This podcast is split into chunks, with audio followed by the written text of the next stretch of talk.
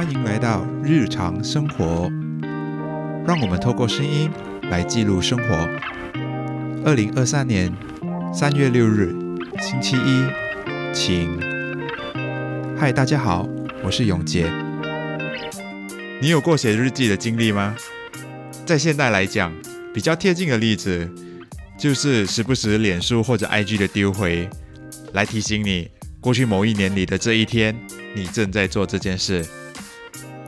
我自己呢，有过几次的写日记经历，但过去我都没有办法完成一本书的记录。不知道为什么，我过去都写到一半就会撕掉，然后烧掉。那时候，因为每次我看回去，都觉得好蠢哦。但是投入工作以后，我偶尔还是会有记录自己生活的一些重要细节的习惯。每当我看回去的时候，我会觉得干。时间过得超快，快到离谱的那一种。如果没有记录下来，我还真的不知道经历了这么多的事情。曾经许下这么多的目标，有完成的，有一半就放弃的，然后会觉得说，这不就是五年前我卡住的东西吗？怎么我现在还在卡着？什么事情啊？抓狂的境界。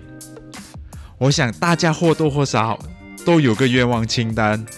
上面都会写说特别想完成的事物，你有没有过曾经这么努力的朝着一个目标去前进？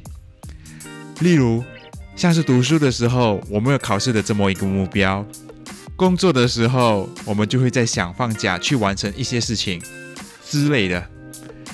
你是在怎样的一个情况下给自己设下了目标，或是发现其实我自己原来也有了一个目标？而且我在朝那个目标前进着，你不觉得有个目标走下去，那份心里的充实感都特别的真？当然了，我也不是在鼓吹说三百六十五天里天天要有目标，不然就是个 loser，不是这样的。迷茫谁没有呢？一生中，如果你还真的没有的话，我想说你真的很幸运。你被眷顾，恭喜你！如果当下在听这 podcast 的你正处在迷茫，别气馁，我们一起走下去，肯定会找到心里想要的答案的那一天。我知道听起来非常的鸡汤，也很恶心，对吧？我也曾经经历过这样的感受，打从心里的排斥，想说你们这些站在高处的人，怎么可能懂我们站在低处的人？但是这些道理，在我完成一些特定的目标以后，有那么一点突然被点醒的感觉。只有在你亲身经历过以后，才能实实在在的感受和了解他说的是什么。以后有机会，我再跟大家说说我完成了什么目标。但我想表达的是，我好喜欢那个坚定的自己，完成一项事情的自己。那负起责任态度的自己，我看过那一面的自己，我好喜欢，真的好喜欢。我希望你也很快有机会碰上这样的自己。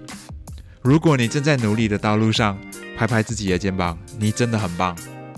那我重申，我不是在鼓吹鸡汤文或者伪正能量之类的，因为每一件事都有正反两面。人在不爽的时候，不开心的时候。都还是有权利的表达出来。关于负能量、心情低落，下次有机会我会想跟大家聊聊。如果你喜欢我的节目的话，记得点击追踪，follow 我。我们下期见，拜拜。